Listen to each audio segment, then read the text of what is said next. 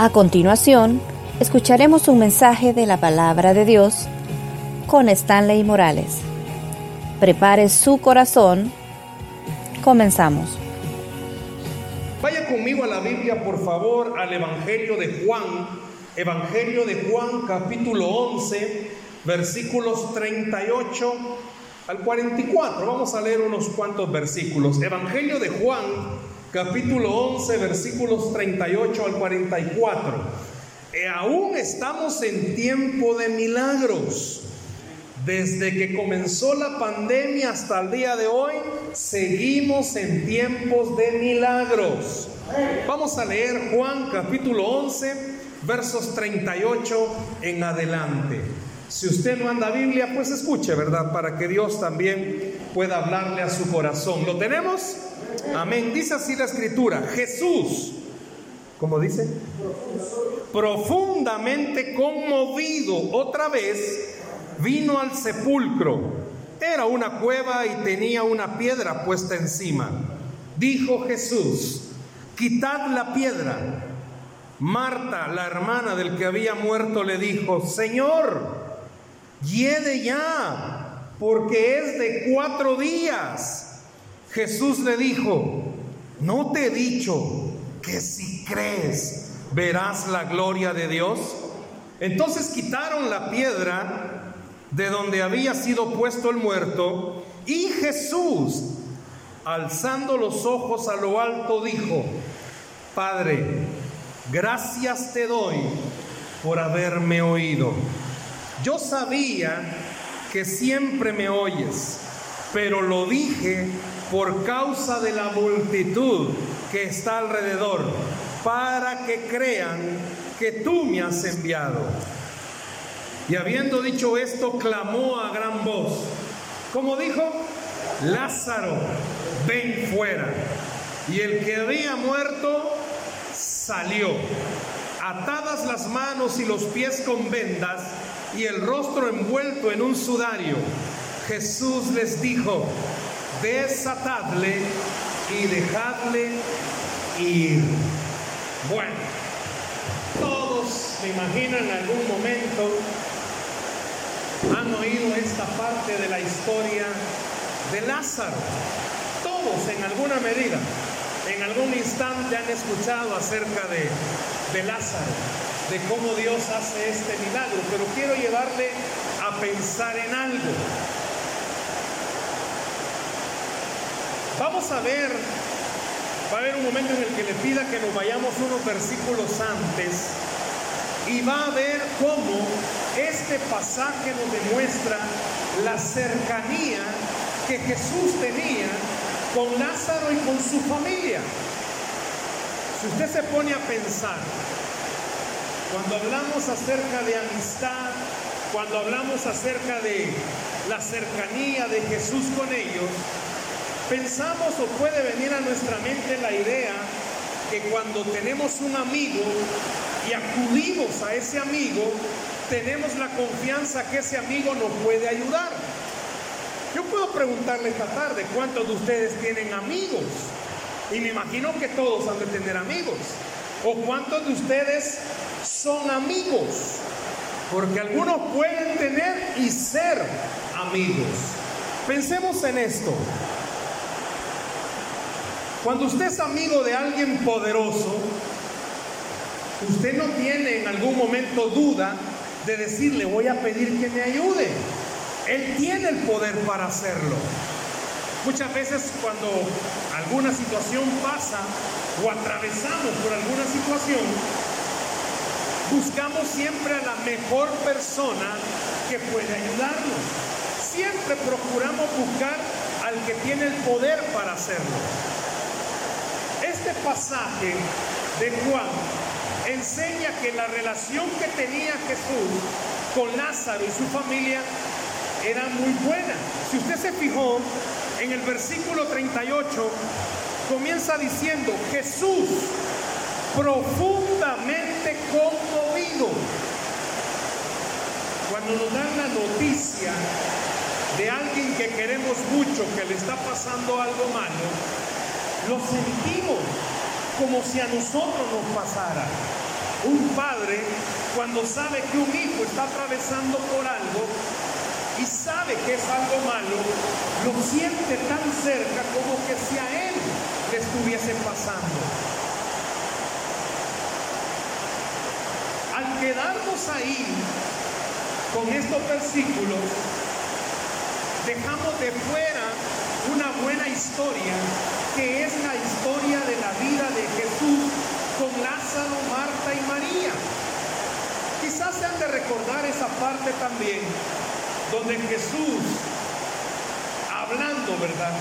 Con Marta y con María, un momento de la historia, habla de la gran fe que tenía María y de lo tan ocupada que estaba Marta.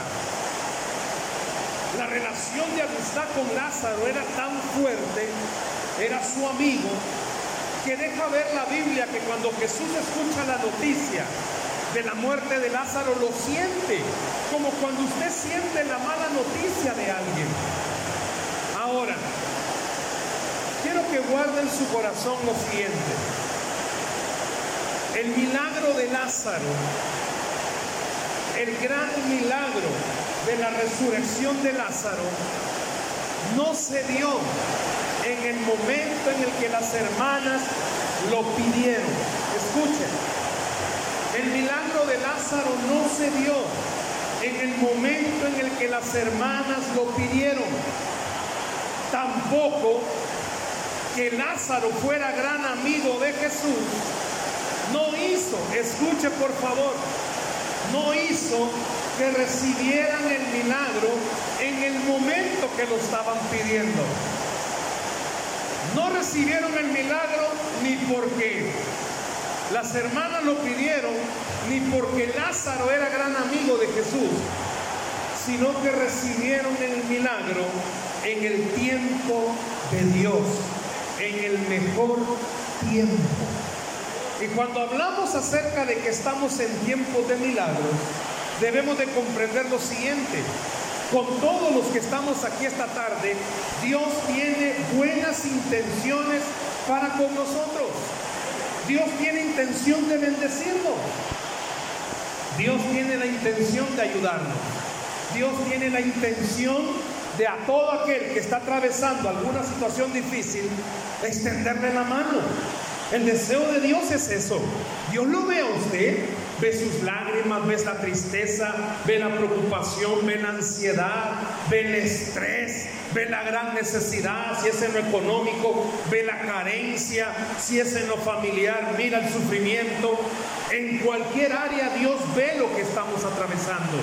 Y el deseo máximo de Dios es que usted pueda recordar, Él es bueno y quiere ayudarnos, pero debemos entender que siempre va a ser en el mejor momento que Dios lo va a hacer. No es cuando usted lo esté pidiendo. Y ojo, por favor.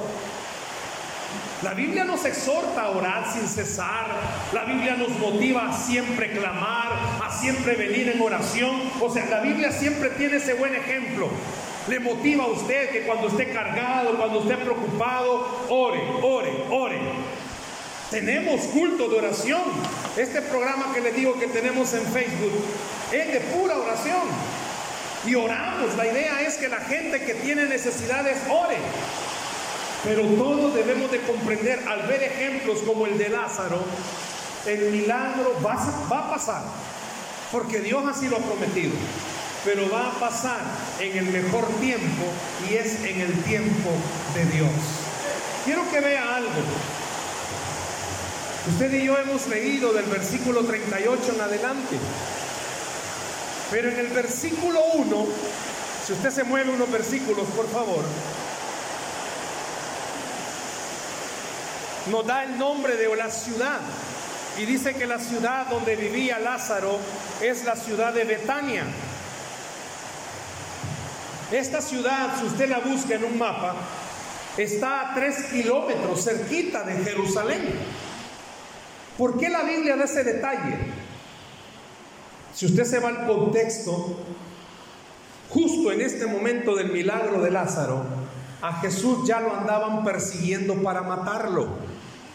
Y Lázaro vivía a tres kilómetros de un sector donde Jesús, si sabían que ahí estaba, podían llegar a capturarlo. Escuche por favor. Pero a pesar de eso, a pesar de lo difícil que era la ciudad, la zona donde estaba Lázaro, vemos en el versículo 38 que hemos leído que Jesús fue a Betania. Y no es que a Jesús no le importara. Hay un versículo bien clave, el versículo 15, se lo leo. Y me, y me alegro por vosotros. Perdón, verso 16. Dijo entonces Tomás, llamado Dídemo, a sus condiscípulos, vamos también nosotros para que muramos con él. El Tomasito al que todos hablamos, del que sos como Tomás, que si no ves no crees. Pues aquí en este versículo Tomás era un guerrero de la fe, porque le estaba diciendo a todos los discípulos, vamos con el maestro a morir con él. ¿Por qué? Porque ya sabía que ir cerca de Jerusalén era que los mataran. ¿Por qué me está narrando esto, hermanos? ¿Y qué tiene que ver con la, el tiempo de milagros? Quiero que usted vea que aunque la situación esté difícil, complicada, aunque usted vea el panorama que no es que aquí donde yo estoy nadie me puede ayudar, es tan complicado. Alguien pudo haber dicho, no, Jesús no va a venir.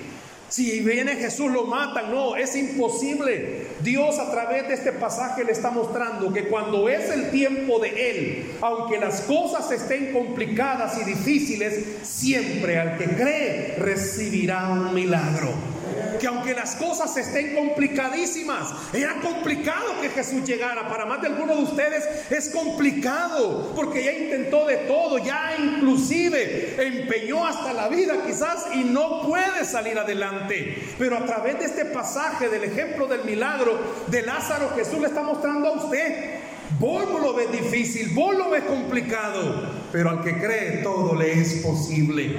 Tú lo ves que está difícil, pero para el tiempo de milagro de Dios las cosas no son complicadas. Era complicadísimo que Jesús llegara a Betania, lo iban a matar a tres kilómetros. Dígame qué va. Partamos de acá de la estructura de la iglesia, que hay a tres kilómetros. Está cerca. Vamos a pie y vamos y regresamos el mismo día. No, hombre, si nomasito estaba Jesús, sí. Pero si todos los de Jerusalén escuchaban que Jesús estaba cerca, lo podían matar. Puede ser que usted diga, no, lo mío ya no se puede. Pues a través del ejemplo de Lázaro, Dios me está diciendo, en el tiempo de milagros de Dios, todo lo imposible para el hombre se vuelve posible para Dios.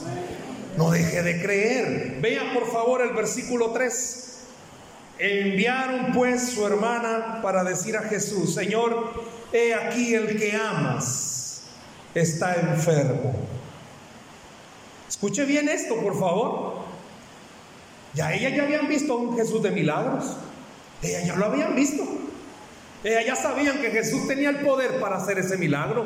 Y aquí, de acuerdo a lo que dice la Biblia, sabían, ¿verdad? Que el único que podía ayudarles era Jesús. Puede ser que usted ya lo ha escuchado, pero esta tarde Dios le viene a repetir a usted, el único que puede ayudarte en esa situación que estás atravesando se llama Cristo Jesús. Quizás ya se lo han dicho y quizás alguien me va a decir, hermano, hace tiempo lo intenté, pero la pregunta es, ¿cómo lo intentó? El único que puede sacarle de esa situación se llama Cristo Jesús. El único que puede hacer las cosas imposibles se llama Cristo Jesús. Las hermanas de Lázaro lo sabían. Por eso le mandan a decir a Cristo, mira, el que es tu amigo, el que amas, está enfermo. Aquí vemos muchas personas que quizás tenemos años de ser cristianos. Y a lo largo de todos los años de ser cristianos hemos visto a un Dios de poder. Pero quiero decirle algo. Ya lo he escuchado también. Ese Dios de poder del que hablamos también es un, Dios soberano. Vea el versículo 4, por favor. Oyéndole, oyéndolo Jesús dijo, esta enfermedad no es para muerte, sino para la gloria de Dios, para que el Hijo de Dios sea glorificado en ella. Yo no sé cuántos esta tarde en un acto de fe, imagínense esto qué tremendo. Yo no sé cuántos esta tarde en un acto de fe pueden creer lo mismo, que su situación es para que el Padre se glorifique. Su problema es para que Dios se glorifique. Jesús al oír que está enfermo, yo no sé cómo se sentiría usted. Algunas veces tenemos problemas y más de algún hermano nos dice, no, hombre, hermano, no tenga, no, no se preocupe, Dios se va a glorificar y quizás usted y yo nos podamos molestar. Porque decimos, bueno, este, como no es el que lo está viviendo, es fácil para él decir que la cosa se va a glorificar. Si me urge, ¿cuántas veces como pastor quizás alguien nos ha dicho, verdad? El problema, y usted siente que es muy simplista la, oración, la respuesta del pastor, voy a estar orando. Quizás usted por dentro dice, como no es él, como no es él el que la está sufriendo. Hay una palabra en griego, no sé si la usan aquí, como no es él el que la está socando, por eso me dice voy a orar. Yo no sé cuántos de ustedes han venido muchas veces ante el pastor y le han dicho, hermano, fíjense que tengo problemas con mi mujer, mucho me pega. Usted como lo ve a él, un hombre de testimonio, ¿verdad? Usted dice, él da testimonio que él ha logrado vencer. Y quizás el pastor le dice a usted, voy a estar orando. Claro, con lágrimas, ¿verdad? Porque él se recuerda de lo que ha sufrido, ¿va? Pero, y quizás la otra persona diga, no, hombre, hermano, o sea, como que el pastor no tuviera tres dedos de frente, si este volado es de orar, este volado es de actuar. Óigame, Jesús al oír que su amigo, al que ama, está enfermo, no sale corriendo. Al contrario, muestra autoridad y soberanía, porque le dice a todos los que están ahí, esa enfermedad de Lázaro, escuche, léalo bien por favor, no es para, no es para qué dice, no es para muerte. La Biblia se contradice, porque Lázaro se murió. Y Jesús dijo que no era para muerte, Hermano, hermana, muchas veces cuando usted eh, escuche que alguien le esté diciendo, mire, tenga fe. No, es que yo me voy a separar, tenga fe, lo que Dios ha unido. No, es que esto no cambia, voy a perder mi casa. Tenga fe. Cuando usted escuche algo así, que alguien lo está llevando a orar, a creer, a pedir, yo le digo, recuerde esta parte de Lázaro. Para la gente que estaba ahí era de muerte esa enfermedad pero para el Señor era para glorificarse. Quizás para usted y para mí lo que estamos atravesando es el caos, pero lo que usted está viviendo hoy, si lo cree, Dios le está diciendo, es para que tú puedas ver un milagro de parte del Señor. Eso que usted está viviendo hoy es la oportunidad para que Dios se glorifique en su casa. Yo puedo preguntarles cuántos tienen una necesidad grande en casa. Ya no lo vea como problema. Si usted tiene problemas con su matrimonio, el esposo con la esposa o la esposa con el esposo, ya no lo vea como, ay, qué carga, ay, qué problema. Véalo como una oportunidad para que Dios se glorifique. No se lo diga si son de broma, ¿verdad? Vos eres el diablo que el Señor se va a glorificar en él. No. Pero sí véalo como una oportunidad. Alguien dijo amén por ahí. Pero sí véalo como un Aquí fue. Véanlo como una oportunidad para que Dios se glorifique. Yo no sé qué trajo esta cuarentena, esta pandemia para usted.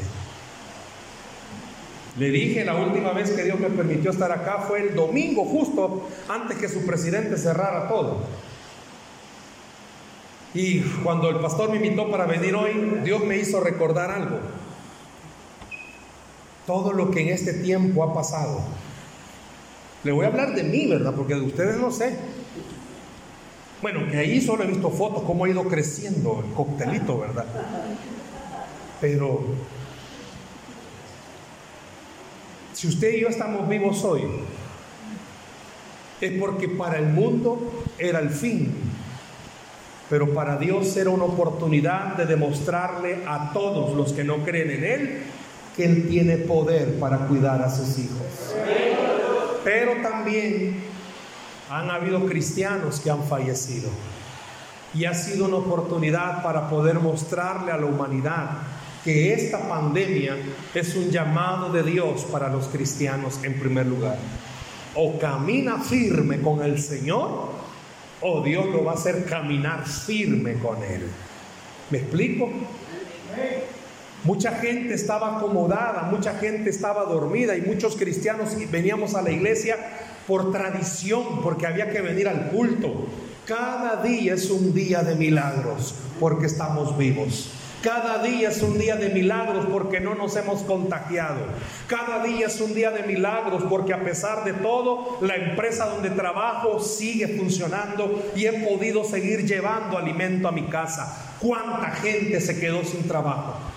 Pero a usted Dios lo ha cuidado porque usted tiene un Dios de milagros. No es suerte. Ay, qué buenos mis jefes. No, usted tiene un Dios todopoderoso que lo ha cuidado hasta el día de hoy. Denle el aplauso al Señor, por favor.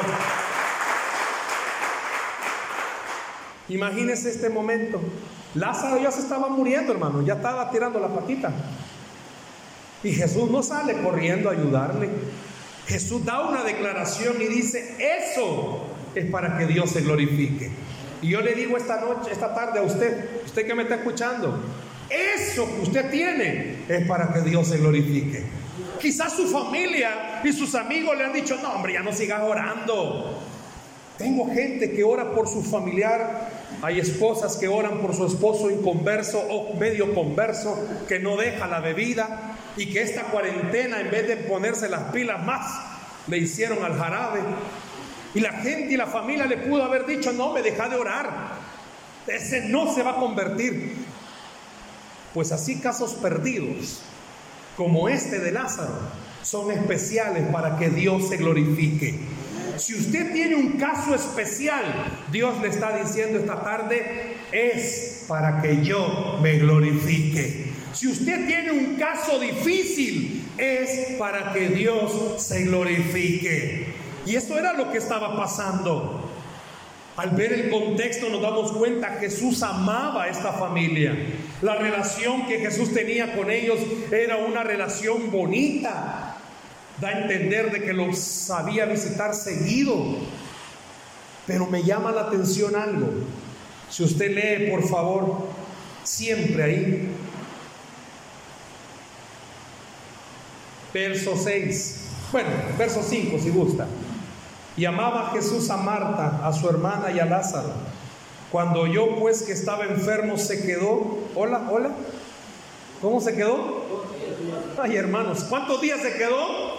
Dos días más en el lugar donde estaba. Luego, después de esto, dijo a, sus discípulos, ¿qué le dijo? Vamos a Judea otra vez. ¿Qué le llama la atención de estos versículos? ¿A cuánto estaba Betania? Cerquita. Si ahí nomás estaba.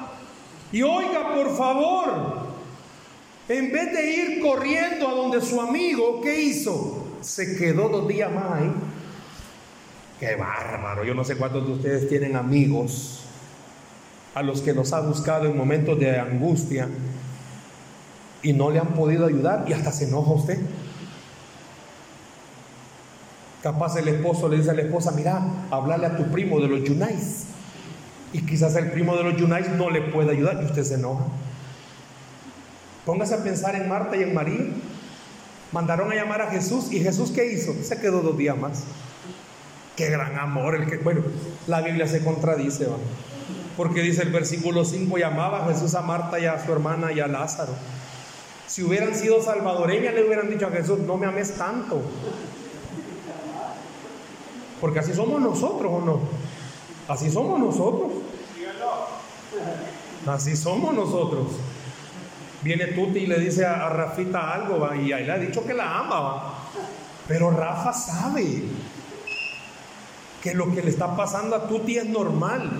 Y ella hasta se enoja. Y eso es lo que me amas. Y eso que este niño no ha nacido. Y comienzan los pleitos. Todas las que han estado embarazadas saben que esta es una etapa difícil de carácter. Algunas quedan ya normal, ¿va? pero En el matrimonio es una etapa difícil y Rafa tiene que tener paciencia, tolerancia, porque en el embarazo, más en los últimos días, se le antoja comer tierra. Y justa de la tierra de enfrente del templo. ¿Te imaginas en la noche con esta lluvia que está cayendo? Y decís que me amás. A ella no le importaba que él se enferme. Jesús se quedó dos días más, hermanos. Miren, si pudiéramos dar testimonio esta tarde, a cuánto nos ha urgido un milagro y pareciera ser que Dios como que no nos oyó. Cuando se es pareja, se pelean porque le dice Rafa, vos has de estar brava con Dios y por vos no nos oye. Y viene Tuti, no, por vos le dices, vos sos el carnal.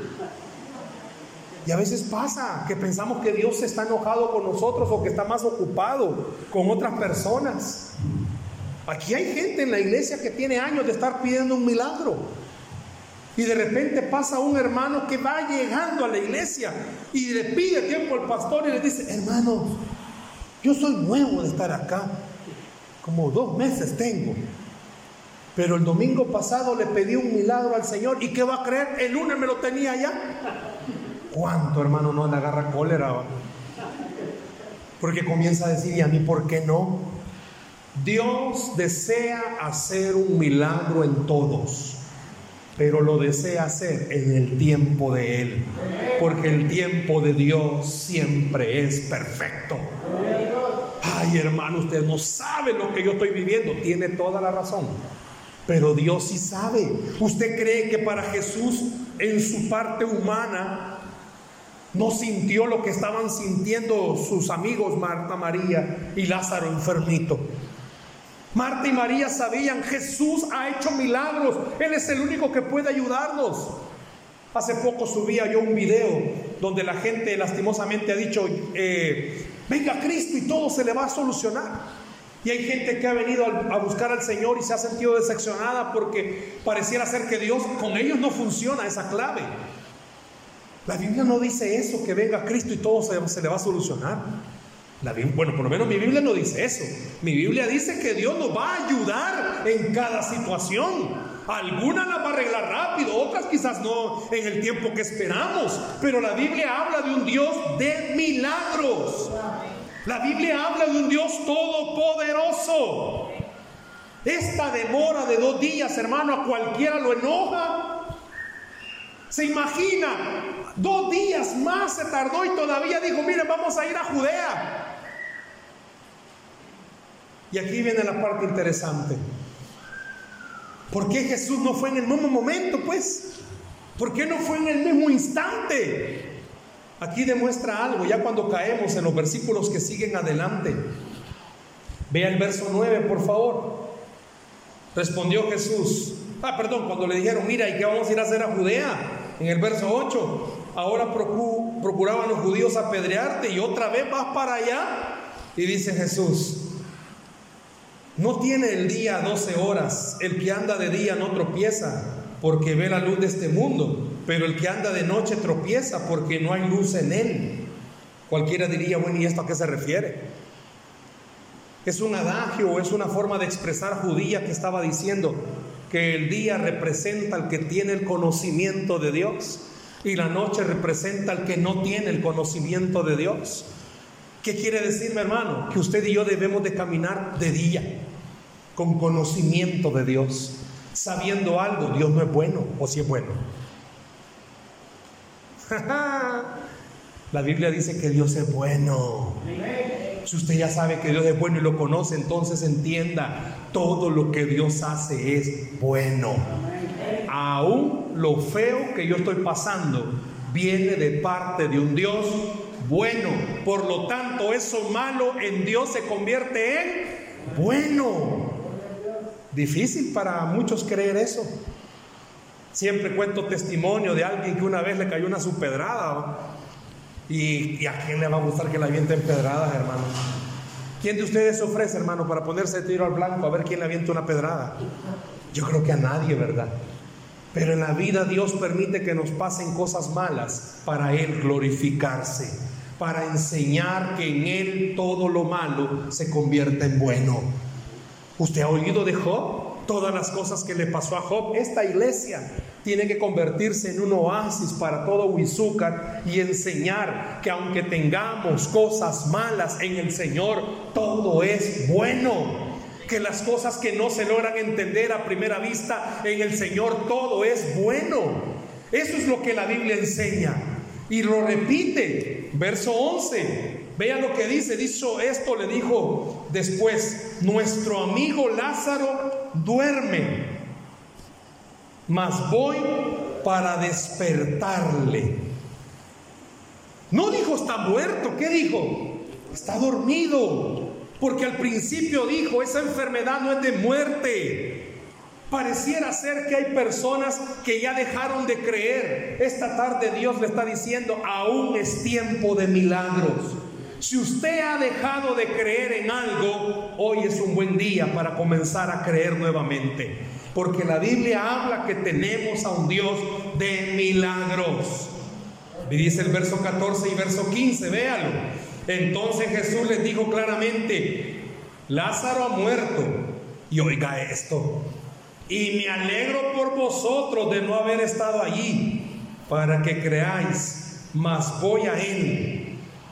Cualquiera diría, ¿y por qué Jesús dice esas palabras? Porque lo que venía a continuación era más importante que solo haberlo sanado. Escuche por favor, para todos lo importante era que se sanara Lázaro. Para usted quizás lo importante es salir de la deuda es que la relación se arregle, es que las cosas cambien en casa. Eso es lo importante para usted. Pero Jesús tiene algo más importante todavía. Para Jesús lo importante era que lo vieran resucitar a Lázaro. ¿Cuántos días tenía de muerto? Cuatro. Y la misma hermana le dijo, ya llegue. Cuatro días, hermano. Cuatro días. Causa totalmente perdida después de cuatro días. Y aún así Jesús dice, miren, es más importante lo que voy a ir a hacer. ¿Por qué? Porque todos esperaban que lo sanaran. Pero nadie se esperaba que lo resucitara. Y es lo que Dios le está diciendo a usted. Quizás usted está esperando una pequeña provisión. Pero lo que Dios tiene para usted es más importante que esa pequeña provisión. Porque aún es tiempo de milagros. Escuche esas características. Dice que cuando Lázaro salió, venía vendado, como muestra que en realidad sí había sido sepultado. Y muchos de los que están acá quizás han perdido la esperanza sobre algo. Y usted lo mira y ya no tiene esperanza. Pero en el nombre del Señor le digo esta tarde, todavía es tiempo de milagro para su vida. Deje que el Señor pueda mostrarle a usted que para Él no hay nada imposible. Permita que Dios le enseñe a usted que al que cree todo le es posible. Permita que Dios le enseñe a usted. Cuatro días tiene. Puede ser que usted tenga meses de estar esperando, pero para Dios no hay nada imposible cuatro días de estar enterrado. No, hombre, ni se atrevan a abrir esa tumba. Pero Jesús estaba mostrando algo, el poder que Él tiene.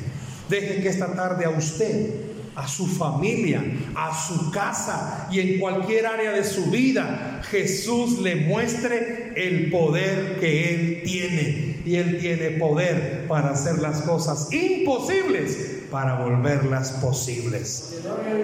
Lázaro, ¿qué pasó con Lázaro cuando Jesús lo llama? Salió y salió envuelto para que la gente pudiera ver que Jesús sí tiene poder. Y Dios le pide a usted en esta tarde, deje que Dios le muestre cuán poderoso es el Dios que nosotros tenemos. ¿Qué situación tiene usted? ¿Qué situación está viviendo?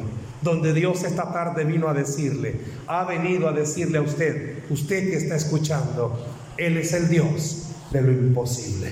La Biblia dice que al que cree, todo le es posible. Denle un aplauso al Señor, por favor, en esta tarde. Este pasaje de Lázaro es donde muchas veces se ha usado para cuando hay entierros o vela 11:25, yo soy la resurrección y la vida, el que cree en mí, aunque esté muerto, vivirá. Jesús estaba diciendo una verdad, en Él nada es pérdida, en Él nada se ha perdido, al contrario, todo tiene una solución. ¿Por qué no cierra sus ojos, por favor, ahí donde está?